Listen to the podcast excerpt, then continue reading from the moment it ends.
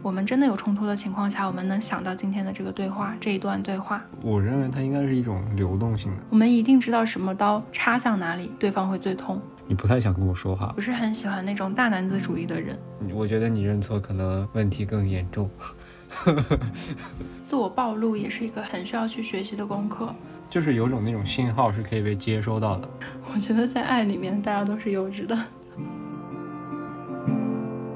Hello，大家好，这里是大宁，这里是声音版的大宁。不知道大家有没有看过一些心理学相关的书籍？那很常见的是情绪这个主题会被放在第一章节。我们关注情绪，是因为它时刻影响着我们与世界交流的方式。那在亲密关系里的情绪，我觉得它可能时刻影响着两个人的链接感。在本期节目里呢，你可以听到我们俩对彼此情绪的感知力是从何而来的。我们聊了聊各自的雷区，同时还有一些对于大男子主义、爹系男友的看法，还有倘若我们真正发生冲突了，我们期望对方是怎么做的。那在正式的节目开始之前呢，还是要跟大家说明一下，就是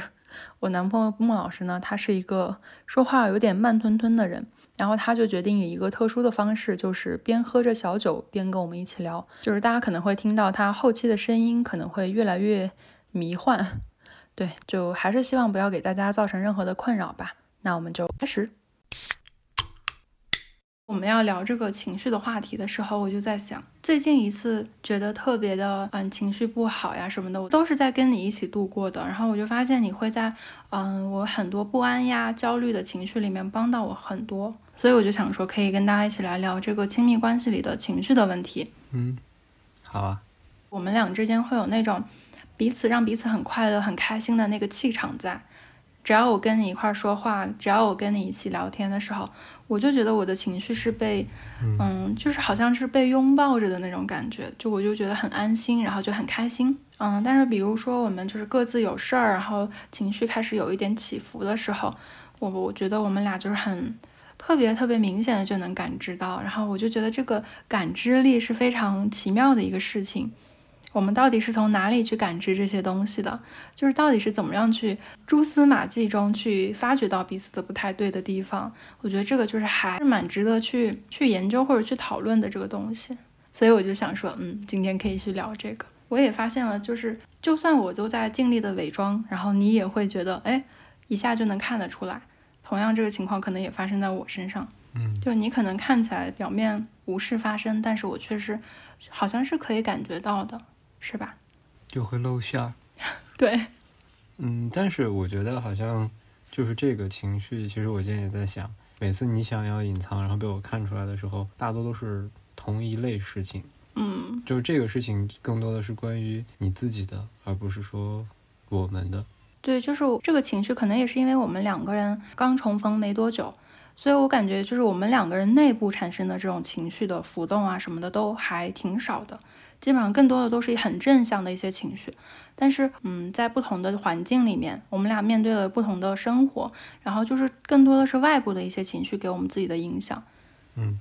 就是我觉得，嗯，在你这里，我是有一个固定的、稳定的后方，所以我就会有一种我在外部的一些不安的情绪啊什么的，我会，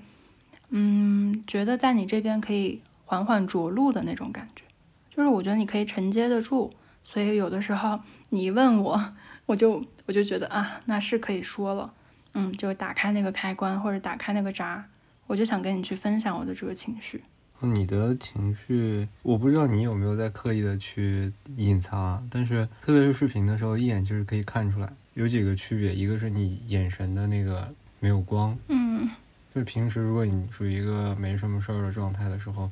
你的眼神是挺看起来就很高兴。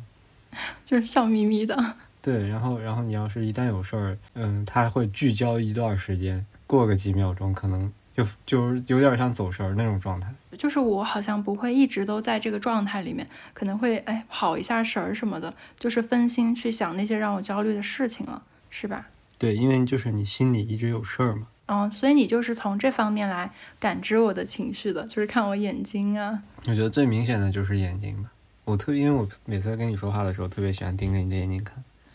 为什么？好看呗。哦，但是我发现有的时候我真的是不敢看，就是刚开始我们第一次视频的时候，你有没有发现我们根本就不敢看彼此？我也不敢看你，就是就是假装在做其他事，偷瞄那种。就是还有一段时间，就是我在偷看你，然后你就问我你为什么偷看我，但是其实你也在偷偷看我。哦，对，就很像那个《爱在第一部》的那个他们在录音室里面的那个啊，对对对，是不是？对。所以你就是从我的眼神里面去感知我的情绪的，对不对？嗯，对，眼神。然后另外，我就是觉得情绪，其实我是我是能感觉到，我我认为它应该是一种流动性的，它不应该是就固定的吧。特别是好像我们之间的时候，除了眼神，然后你的表情，然后你说话的时候那种语气，甚至就是有时候你完全不说话的时候，那个我感觉是像一种气场一样，就会让人感觉到，哎，他好像嗯有事儿。呃，这个好像是能察觉到的，就是有的时候我们哪怕不说话，就是有种那种信号是可以被接收到的。对我感知你的情绪的话，我觉得是从那种呃微表情嘛，就是你跟师兄弟们聊天的那种氛围或者感觉，跟我是完全不一样的。就是你每次跟我聊天或者跟我说话的时候，就是非常的慢，然后那个情绪啊什么的都很悠长，就是在流淌。对，就是那种呜流淌那种感觉，然后我能感觉到你就整个人就是喜悦的那种气氛。等到比如说你突然间有事儿的时候，你可能跟我视频跟我聊天的时候，你还是想要就是以一个非常开心的面貌去面对我。但是这个东西呢，就是在比如说我们就只是聊天，你可能不看我的时候，突然那个表情就会一瞬间变掉，然后我就能敏锐的观察到那个微表情的变化。本来你跟我视频的时候就是笑笑的，然后就是可能手头一忙其他事儿，然后你立刻就是恢复到了你 工作状态或者是就是生活中那种很高冷的状态里面去了。一般就是如果你没有事儿的话，我觉得这个嗯开心喜悦的那个状态就是会一直持续一直蔓延。就是我们就算视频开着，然后不看彼此，你也是那种就是笑笑的那种状态。但只要你有事儿，你就是跟我说完话之后。你就会立刻回到另一种状态里面去，我就会这样感感知到。其实我自己的时候也能察觉到，不管是跟你视频，或者是就是就只是在给你打字儿的时候，我都能感觉到。尤其我们一大帮人走在路上，我正在回你的消息的时候，嗯，我自己能感觉到那个脸是在笑着。一抬头一看他们，然后那个脸立马就恢复到一个正常的状态。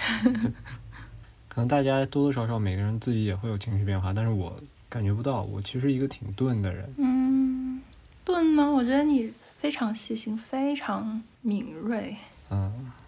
而且我其实发现，就是我们好像刚开始，我不知道是不是因为重逢的关系，我们可能小时候就打下了一定的基础，可能那个时候根本就无心插柳。但是现在很多事情慢慢的在发挥自己的效果，就你好像不需要我去怎么说，你就能很明显的知道你要怎么样去去处理。我觉得就是感知对方的情绪是一方面，然后你可以合理的、合适的以一个非常契合的这种方式去帮他处理，我觉得是一个两个人可以达成的默契。所以其实就是想问，比如说我们俩有负面情绪了，你希望对方是怎么样去处理的？嗯，就是刚才不是说我们说，呃，我们感觉到对方情绪是一种情绪的流动嘛？嗯？然后我觉得对于我来讲的时候，我好像从小男生来讲的话，我不知道是不是有一种像社会原因一样，我从小并没有说被鼓励，就是说表达一种不太好的情绪，嗯，还是就是我自己有这种刻板印象，就好像我不太一直就不太愿意承认自己就是脆弱呀、沮丧啊、悲伤啊，就这种表达出来，就好像在某种程度上是在否认自己的情感。嗯，就是我们小时候可能就会被一种刻板印象教导说“男儿有泪不轻弹”，就类似这种。对对对，有这种情绪的时候，我就会自己去消化，就是包括跟父母也好，跟朋友也好，我一般当我把这些发生一些什么事儿，然后带给我一些什么负面的影响说出来的时候，就其实这件事儿我已经自己消化差不多了。嗯。啊，但是我我发现跟你在一起的时候。我有一种很愿意在你面前示弱，就是表达一下我自己脆弱的那个方面。嗯，像这几个月的时候，有一些很让我苦恼的事情的时候，然后我就会跟你说出来。可能有一方面是因为我好像是能够确定，在你面前表达脆弱，并不显得我软弱的那种感觉。哦，嗯，对，所以你不担心啊、比较柔软、比较脆弱的那个方面暴露给我，然后你可能会被减分，或者是被嘲笑，或者等等。对我我好像不会担心有什么标签呀这类似的，某种程度上原来会有一种羞耻心，但是现在不是说在你面前没有羞耻心吧，就是没有那个心理防备。我觉得，因为我其实一直以来从小到大都是一个对外界防备心挺强的一个人。嗯啊、我不太愿意表达自己太多的那个情感，就是所以会让人从外面外表看出来，好像他什么时候都是这种不会喜形于色吧。嗯，我觉得你一直都是，就是我感觉小时候你也就是大家 眼中好像就是那种啊，他学习很好，然后他是一个为人很好，就是对每一个人都会施以援手的这样子的老好人。对，但其实我觉得这哪有哪会有这种，就可能是大家看到的一直是这样一个稳定的输出。就是我觉得所谓老好人，可能就是他把自己的情绪很多遮盖住了，或者说给转过去了。他给外人的总是一一种很平稳的情绪，但他可能不是自己真实的情绪。嗯，嗯，但是我觉得你在我面前好像就会有很多不一样的那一面出来，那个东西可能是你更立体的你。有时候会觉得很幼稚。我觉得在爱里面，大家都是幼稚的。嗯，那然后回到刚开始说的，真当我出现这种状况的时候，大多情况下好像我也会主动跟你说。二就是你一般你就能看出来，你就会直接问我。嗯我希望的话就是一是就是你能听我说就好了。其实更多的情况下，因为从小到大我是一个不会主动跟人去表达的这样一个状态。那当你听我说的时候，好像我就已经有一种这个东西被承接住了。嗯好像对我来说就是最重要的就是这个。然后另外就是好像你会跟我表达没事儿，就会有一种被陪伴的感觉。嗯这其实我就觉得 OK 了，因为很多我面对的事情，就是或者是我们各自面对的事情还是不一样的。对，好像我们没有办法提供一些具体的解决的办法和帮助，就是更多的还是要靠自己。嗯，对，就是如果我们是同一个领域的，或者所谓的生活，它都是非常靠近的话，可能能提供一些切实有效的解决方法。但确实，我们俩面对的生活，我们俩的工作，我们俩各自的领域都不同，所以我其实有的时候就在想，我想问你，你希望怎么样去，嗯，帮你去缓解情绪这个问题，其实也是一个我自己的私心。其实好像我对你没有什么就是很大的这种要求，我觉得就是关注我。其实很多时候你知道吗？就是平时的时候你也在忙，你在剪视频啊，或者是你在干嘛。但如果是尤其是在表达情绪的时候，你经常就会停下来，然后你就会看着我。其实我就觉得有的时候不用说什么，就是你看着我，然后我在说，然后就像现在，你知道，你的眼神就能让我感觉到你在有有在被重视。嗯，如果说我在给你表达我我很难受，然后你好像分散到别的事情上。嗯对对，然后可能我就会觉得没有被情绪没有被很好的那种接纳的那种感觉。嗯，所以 被口水呛住。嗯，当对方去表达情绪的时候，你的认真的那个态度，然后你认真在聆听的那个感觉，对方是能感觉到的。对，肯定能感觉到，能感觉到。你你你已经做的特别好了，那就感谢啊，感谢感谢夸奖。客气客气，小事。那你觉得，当你有这种负面情绪的时候，希望我怎么办？首先，当我有这种负面情绪的时候，我可能需要一定的时间自己消化。就是我不希望是所有的事儿一发生我就立刻，我可能也没有这个习惯，我就会先把这个事儿就先自己去消化一下这个情绪，然后等到我自己消化完了之后，也是去各种渠道去倾诉吧。我觉得倾诉这个东西其实就是让自己的焦虑的情绪慢慢的明晰明朗一下，因为我觉得我们焦虑的时候，就是因为这个事情它不确定。大部分吧，大部分就是因为不确定的事情，所以我才会焦虑。当我去跟你说的时候，我就慢慢在理清自己的思路。嗯，我希望你在我不开心的时候能够问我一句你怎么了，然后我发现这个东西你就做得特别好，尤其是在视频的时候，你会也也是会停下手上的事儿，然后就看着我的眼睛问我你是不是有点话要聊。就我觉得你会经常问这一句，就是不让你主动说，然后我问出来，那个感觉好像会不太一样。嗯，对，就是可能我也会主动去说一些事情，但是好像被察觉、被感知，你就会同样有一种，哎，这个人非常在意我的情绪，就会更增加我的一个信任感。但但你知道吗？其实有的时候我记得也有那种，就其实你可能真的没咋，然后我就是，你咋了？你没咋？你咋了？你是不是有啥有啥事儿要说？我真的没咋。但是我们俩其实，我觉得我们俩都很默契，你知道吗？就是我们俩都有那种放空发呆的那个时候。嗯，就真的没咋。对，真的没咋。然后我就问你是不是在发呆放空，然后你说嗯，然后我就说哦，原来是这个。那您继续吧。对，就是你继续发呆吧，继续放空吧。而且我觉得，可能我们在讨论这个问题的一个前提是，相对而言，其实我们情绪都比较稳定，在有些事情上，就像一个你自己像一个那种很大的容器一样，就是你的，首先你自己的一些情绪，你先得承接下来，以后你才能有那个能力去承接对方的情绪。嗯，对对对，包容对方的一些情绪，但是把这个东西变成了忍受的时候，其实也会出问题，就是，嗯。对方可能会觉得，嗯，我我可以把所有的负面东西都给你，你也能承接得住。但他好像不是说是承接住了，而是只是忍住了。对，就像你说，我们情绪如果是一个池子、一个缸子，那它情绪如果是往里面注入的液体，总会有满的时候，溢出来的时候。出水口和进水口同时打开，问池子什么时候满，了？过分啊！对，就回到我刚刚说的这个问题上，就是我希望一是可以自己去消化一段时间，然后第二就是我希望，如果你可以主动的能问到我、感知到我的话，那我就更 OK 了，我就会跟你去一五一十的说。然后我其实觉得，就是主动去剖析自己的情绪这个东西，就是非常非常的缓解压力。其实说出来的那个瞬间，你压力就小了一半儿。然后我觉得第三个就是，呃，其实我是更希望你可以给到我一些建议。你每次都可以非常精准的去解决很多问题，我不知道是不是刻板印象啊？我觉得就是不是因为理工科思维模式就会会一二三四。其实我自己也是有那种一二三四，然后就是分别对应什么样的解法这样。我我每次遇到负面情绪的时候，在你之前我都是这样子的，但在你之后，我发现你帮我去做了这个事情，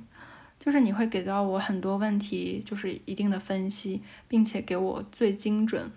最优的解吧，就所以我觉得这还挺厉害的。但我一直以为这是不能说缺点吧，但是可能我觉得哈，就是我身边有有些男生朋友，他们会说，只是你去接纳这个情绪，而不是说想办法去解决问题。有的女生可能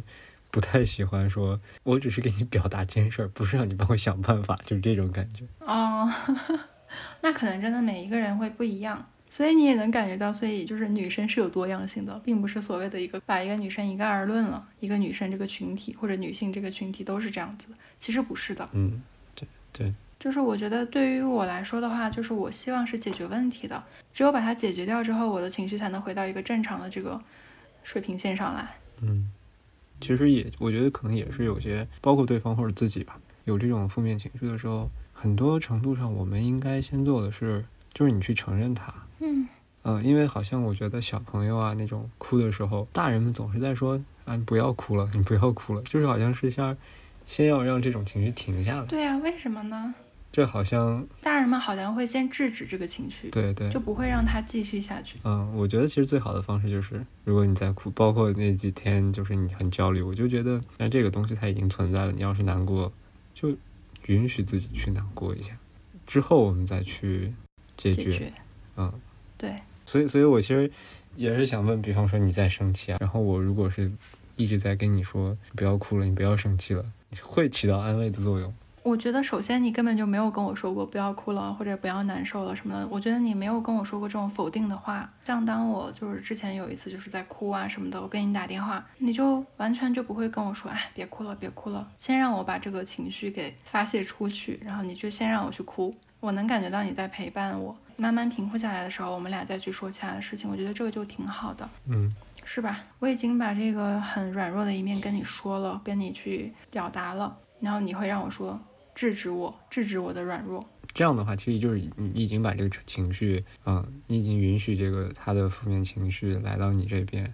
对，之前有看过那个就是非暴力沟通，嗯他给的方法是先去观察、感受、需要和请求，不管是对别人的情绪也好，还是对自己的情绪也好，就是先不要过多的做评判。嗯，对，有一次我在实验室，好像你你你当时在干嘛来着？反正有一个不太好的事情，嗯我好像就是当时把你放在一边儿，然后你就自己在那儿坐着，因为我当时也能感觉到你不太想跟我说话，我好像我也我也不知道我能说什么，哦那就你在那儿坐着的时候，然后我在旁边看着你，那就好像就可以了。而且我觉得就是表达或者说是自我暴露，也是一个很需要去学习的功课。就我觉得，如果这个事情你问我了，就是我可能就是拒绝的一个态度，我觉得这就其实就不是一个很好的能够把这个事情顺利的解决下去的一个方式。嗯，我觉得更多的应该是你可以去认真的表达自己的情绪，然后你把它说出来，你有意愿去说，对你不能太去回避了。对，就是很信任彼此，我们俩在建建立一个更深层次的连接的这样的一个这样的一个方式吧。嗯，哎，那你跟我在一块儿这么久的时候，你有没有感觉到，就是我们俩其实还没有完全的去起过任何的冲突啊，或者是分歧，就是连意见的分歧，我们俩好像都很少有。你这么期待啊？没事儿，早晚会有的。没事儿，我的大原则就是求同存异，我允许这个分歧跟冲冲突产生。而且肯定肯定会有分歧的，可能只不过还目前还没有遇到而已。我也会有这种心理的准备吧，加上我又这么直，可能多少还是会惹到你不开心的。没有关系，我觉得就是不开心，就是吵归吵，吵完之后咱解决问题就 OK。对，吵架就吵架，又不是不爱你了。那我这我可不一定啊。就我觉得在亲密关系里面，就一定会有一个每一个人吧，都是有一个自己的方阵的。那可能在这个方阵里面，就会有各个舒适区以及雷区。那你觉得就是你自己的雷区，你有想过吗？我自己的雷区有几点吧，一点就可能会，嗯，触及到自尊心这样的问题上。另外一个，我不知道别人，反正我的话就是，如果在从小就是，你不能冤枉我。嗯、当然这个事儿从小也经常被冤枉嘛，但是我可能就会，我属于那种就梗着脖子给你，就我明明就是没有错，当然可能这种会会死的很惨啊。嗯 像雷区的话，我们之前还聊过啥？哦，我今天有想过一个，很随意就想要提分手，对，就是很小的那种矛盾，然后就是就说啊，那就特别是那就算了吧，嗯，我我们就算了吧，就就这种话的时候会，我不知道为什么就会有一种会突然就会火起来，就我就会觉得真的是没有那么大的事儿，然后就如果要上升到这个程度的时候，对啊，啊，分手这两个字，嗯，其实就是在我的观念里面不应该随随便便提出来。建立关系应该是一件和维护关系相比是一件更更容易的事情。然后雷区其实，呃，还有一个就是之前说的，属于一种消极的沟通方式里面的一种吧，就是你你总是怎么怎么样，你从来都不怎么怎么样，就我会觉得这种话带着很强烈的那种倾向性。我们起冲突一定基本上都是会在一个具体的一个事情上，对吧？对，我觉得这个词就是有种一概而论，或者是从这件事儿开始扯到别的事情上去，你并没有在就事论事，你总是你怎么一直都，我觉得这个词真的太让人觉得恼火了。啊，反正对于我来讲的话，我会觉得这种就是特别能引起我的这种抵触和反击的那种情绪。嗯，就如果你说你一直怎么怎么样，你从来都怎么讲，就是否定了你为这件事情做的一个改变。对，因为我会觉得，因为对我来说，如果真的是我的问题，我肯定会努力去改正，我不会说一直都这样这样这样。这可能就回到我第一个说了，这明明就是在冤枉我。这个事情真的特别伤人。而且我之前在那个嗯亲密关系那本书里面，其实我看到过，就是特别特别消极的一个语调，就是总是、一直、从来。就这个东西，其实你根本就不应该出现在你们对话或者沟通，就不管是在亲密关系里，还是在任何的关系里面，就你都不应该用这个词把它变成你的口头禅跟别人去沟通，嗯或者说应该是尽量去避免的。我们应该有意识的去避免这个东西。对，就是这种绝对化的否定。啊，你的呢？快告诉我，我规避一下。我的雷区，我觉得感觉现在在玩扫雷一样。嗯，我觉得我的雷区其实就是第一个就是我不喜欢伤害自尊心的事情，就是我感觉我也是一个非常要面子的人。还有一个雷区其实就是当我感觉到对方不耐烦的时候，皱着眉头啊，或者说哎这个东西你都说了多少次了，就这种感觉，我会觉得我就算很多次了，但我也是一直在跟你表达，我一直在信任你，对吧？嗯，就是如果对方是这种不耐烦的语气，我总觉得就是你好像不会接纳我很多情绪，或者难道我一一个伤心的情绪，我再遇到一次我就不能伤心了吗？我觉得他很伤害我，就会让我觉得我下次可能不会再跟你说了。好像没有什么了耶。哦，对，我不是很喜欢那种大男子主义的人，就是我不知道，就是对于大男子主义这个定义，你是怎么样定义的？那我先说我，对于我来说，大男子主义他强制的去帮你解决，就有一种他是属于一个上位者的，然后他所有的需求都是被允许的，并且他要帮你去做决定，他其实不在乎你你的什么感受，你的想法，只是他一味的去凭着自己的意志去选择。不用去沟通，帮你决定就好了。我不喜欢这样子的人。我觉得话，大男子主义就会一方面就是体现出来的这个男女的不平等。嗯，对，它是它是有这个性别的这个概念在的。从表达出来的这个感觉来说，就好像是要高于女性的这种状况。对。然后另外一部分，我觉得具体的表现的话，就是说有点那种大包大揽。对。就是你什么都不用管，就是都交给我。但好像他忽略了女生在，就是如果是亲密关系的话，她在关系里面也应该有参与感，这甚至都不应该是参与感，这就是两个人的事儿。对他应该是共同去决定很多事情，就两个人步调是一致的，并不需要你先走到前面去帮我看前面的风景，然后我再跟上来。其实我不需要，我觉得也你也没有必要这样往前去走。我觉得我们俩一起，然后去面对很多事情就可以了。对，你觉得我有吗？我觉得你没有，目前吧。我应该准确的说，我觉得目前是没有看到的。其实啊，我不是说地域黑啊，但是就是我接触到的，包括我身边的所有的朋友啊，就是家长长辈什么的，大家都会说，就是青海的男性同胞们其实大男子主义的占多数。谨言慎行啊！谨言慎行，我不知道我会 说出去会不会被骂呀？我的很多同学们，我的很多闺蜜吧。然后他就告诉我，就是虽然他们自己的父亲就是青海本地的，但是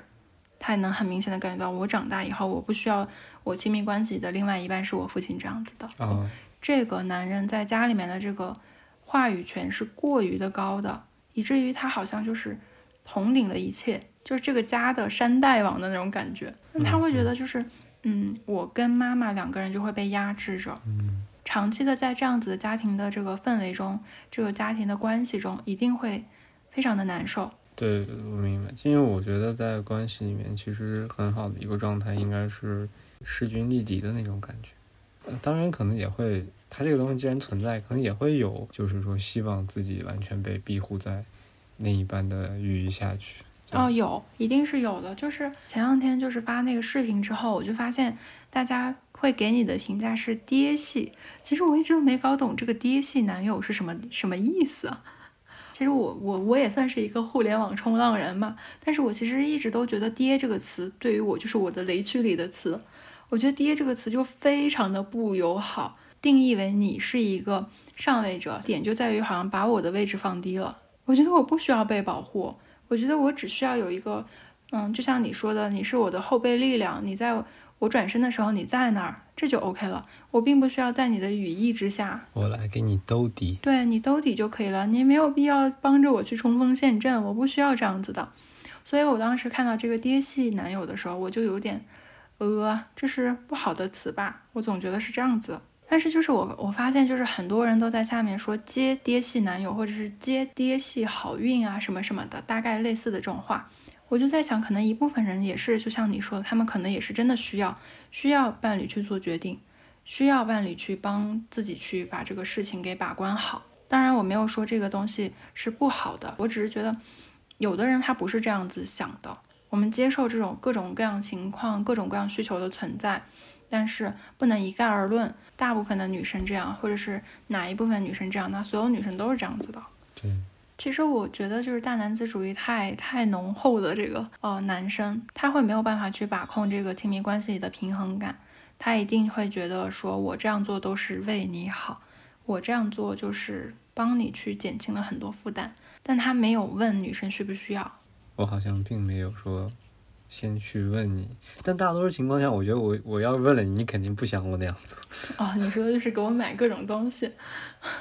我会觉得像很多时候，你跟我最常见的一句一句话就是，我不是要让你给我买这个。这个其实我觉得是我们可以在之后聊的话题，就是消费观的话题。我们可以下次聊聊什么送礼物啊这种。嗯，送礼物呀、金钱观呀、消费观这种。像刚才不是说哪些是雷区，哪些是可能产生分歧和冲突的点吗？就是真的发生冲突了，这个东西它出现了，对，出现了他怎么办呢？我们要怎么办呢？就吵吧 就先吵，我们先允许冲突存在。呃，这个是呃，但是我觉得就是在冲突的这个过程中，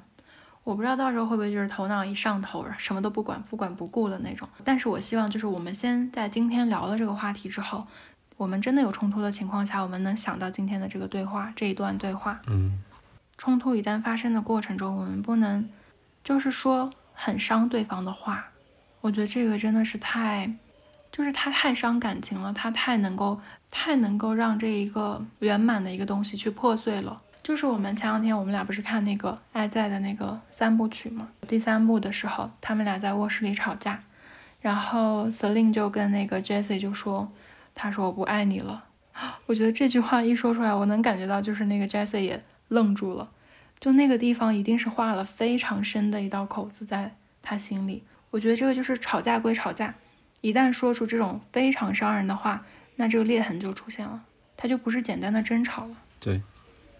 嗯对，可能就是哪怕又和好，但是你总会记得那句话，当时的那个场景，那个那句话。我不希望我们就是如果今后有争吵的时候，我不希望我们俩会说彼此伤人的话，因为我们毕竟建立了这么亲密的关系，我们一定知道对方的软肋在哪里，我们一定知道什么刀插向哪里，对方会最痛。嗯，那至于说怎么样去处理这个冲突或者处理这个分歧，我其实第一个想到的就还是沟通，哎。就我一直都希望我们俩在任何时候都是处于一个不要拒绝沟通的一个状态。如果我们能够，我们俩自己去剖析一下这个冲突的分歧的点，归根结底它到底是在哪里，就具象，甚至具象到一个词，一个准确的词里面，我就会觉得它是一个比较能够去解决的事情。嗯，但好像就是你说的这个是建立在两个人都真的都是完全那个情绪已经平复下来、冷静下来的情况下。理想的状态吧。对，我是希望起码就是要么就是一一个人先先冷静下来，然后不要让这个冲突更升级。给女朋友认错，给你认错也不是一件很丢人的事儿，对吧？那你希望我认错吗？我不希望，为什么？我觉得你认错可能问题更严重。我 就是我一般不会认你认错了就是大你。认错可，对你要是认错了，可能更麻烦。好，这个其实都可以啦，我觉得我也是可以认错的。就是其实我觉得我们俩都是理性的人，我认错也是 OK 的，放心放心。对，我觉得可能也不是说认错吧，可能就是一个人稍微先冷冷处理一下，就是说呃，我们但冷处理不是冷暴力哈，就是先要划清这个。呃冷冷处理，那当然我我是拒绝冷战的，当然不是说摔门就出去了，嗯，而是说啊，我要不我们就是先不要在这样同样一个空间里待着，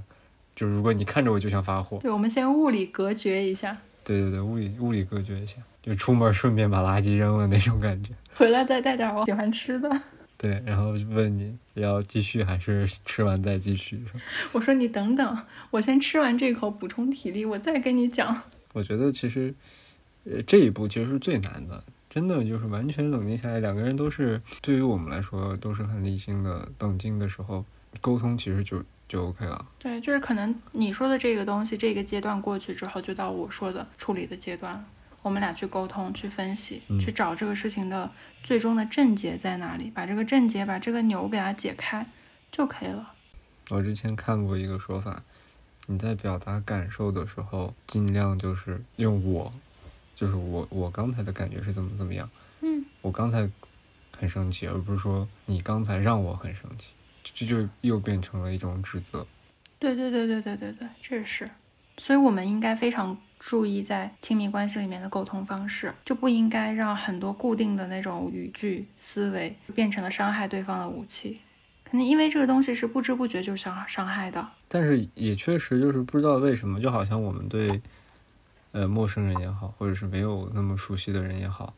反而不会说一些很伤人的话，往往是对自己最亲亲近近的一些人。我不知道，其实我之前有想过这个问题，不知道是为什么，是觉得对对方足够亲近，对方不会说因为这些话而离开你，对，可能你说要是对一个陌生人，对一个你没有那么在乎的朋友，我我骂你两句就骂了呗，大不了我们绝交呗。对，就是我们好像总是会把这个最不好的脾气，或者是最不耐烦的一面留给最亲近的人，这真的是一个非常不好、非常不好的习惯。当然情绪上来了，其实谁都，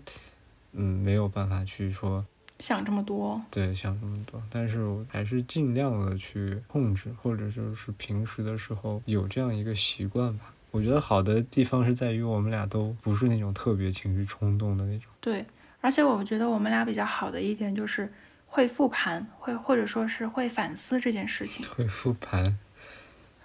啊。别想啊，嗯，你给我又开车。没有，就是我们可能会把这个东西给拆分一下，然后反复的去想。我觉得就是在反思的这个过程，就是很好的能够避免下一次继续重蹈覆辙的一个过程。嗯，然后包括我觉得我们俩录这个播客，然后我们俩去聊这些内容，都是一个很好的能帮我们以后在之后可能会遇到，或者是我们之前已经遇到的问题里面，去去反思一下，去寻求一个更好的解决方法，然后能让我们俩的关系更加的牢固。以后你发脾气我就拿出来，我说你听听你是怎么说的。点开播客。哎呦喂，而且还有一个点吧，觉得我们其实有些话就是不要一直藏在心里，如果能当天解决是最好，但不要就是你表面上告诉我没有事儿了，嗯，或者你不生气了，但其实好像暗暗的在憋着火。下一次冲突的时候，对，就是那种翻出来，然后会让让我觉得上一次还没有解决，那对，所以我觉得我们俩之前约定的那个就还挺好的，就是如果我们有一点点的不舒服，或者是一点点的不开心、不愉快，就在我们俩这个亲密关系里面的，我们不要让它过夜，希望在当天就解决掉。对，虽然可能这是我们现在说的都是一些很理想的状态，但其实可能到时候就是靠吵吵吵。但其实我们起码至少我们提前有考虑，对，至少我们有一个预判，我们有一个预估，或者是我们能预想到一些画面。等到这个东西它真正突然发生的时候，我们吵吵吵，可能也会突然哎灵光一现，我们当时是这样说的，我们当时本来是这样要想的。比如说我们现在没有吵过架，我们也不去想我们吵架的事情，我们也不去谈我们以后可能未来会吵架有分有分歧。那我们等到真正遇到他的时候，我们不知道怎么去处理，因为我们没有聊过。嗯，所以东西都是要聊天或者是要沟通的时候给他说一下，我们至少对一个比较坏的情况有一个底线，有一个预判，这样会很好。对，而且我觉得就是有冲突的时候，不管怎么样，就是我们都不要用一种暴力的方式去解决，不管是哪种形式的暴力吧。拳打脚踢，你打我肯定不会还手，那我就变成挨打了，我打不过你。啊 什么意思 ？Hello Hello，大家好，又是我，我来录一个 ending。在这期节目里呢，就是跟大家聊了很多关于情绪方面的问题。我觉得我们俩都是一个属于情绪比较稳定，然后并且能好好沟通的类型。那也可能是因为我们就是到现在还没有出现任何的冲突呀、矛盾等等。但把这些思考先记录在这里，等到我们真的发生、真的面对它的时候，希望我们已经有一定的心理准备，可以好好的去面对了。如果这期节目能同样给大家一些参考意见的话，我觉得那就是非常好的事情了。就感谢大家的聆听，就下期见。但是你不能两个字儿两个字儿再说啦。休息五分钟，我把这杯酒喝完。好了，来吧。